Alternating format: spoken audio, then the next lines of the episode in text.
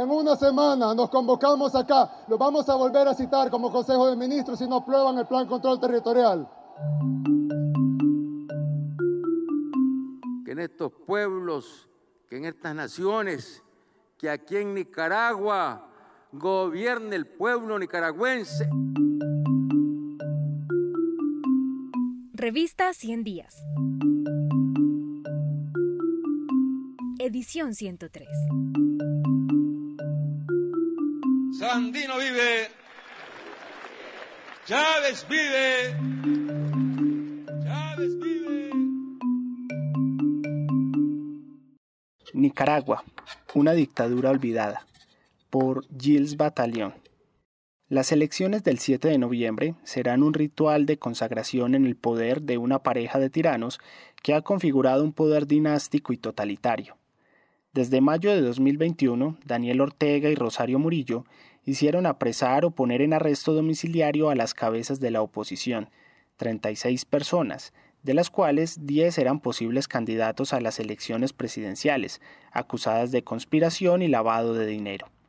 Ordenaron disolver los principales partidos políticos de oposición, Ciudadanos por la Libertad y Resistencia Civil, y 39 ONG que hacían contrapeso a las organizaciones de masa y a las redes de clientelas de su partido, el Frente Sandinista de Liberación Nacional. Persiguieron a los medios de comunicación. El 7 de noviembre la oposición no tendrá opción de ganar, pues ni siquiera podrá presentarse.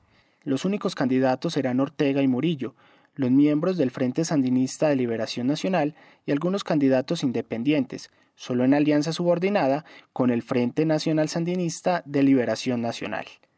Los miembros del Frente Sandinista, desde la pareja presidencial hasta el más oscuro de los diputados, están seguros de ser elegidos. Si la comunidad internacional acepta el abuso que se avecina, los nicaragüenses verán consolidarse una dictadura que combina los rasgos de los peores regímenes conocidos por este país en el siglo XX, la tiranía patrimonialista de la familia Somoza y la dictadura totalitaria del Frente Sandinista de Liberación Nacional durante los años 1980. De esta coyuntura, cuatro aspectos merecen un examen minucioso.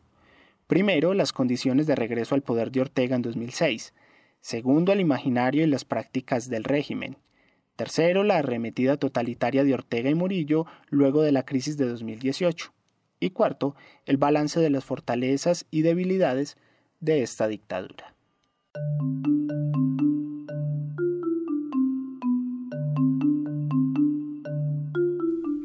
Si quieres terminar de conocer este artículo, ingresa a nuestro sitio web www.revistaciendiascinep.com.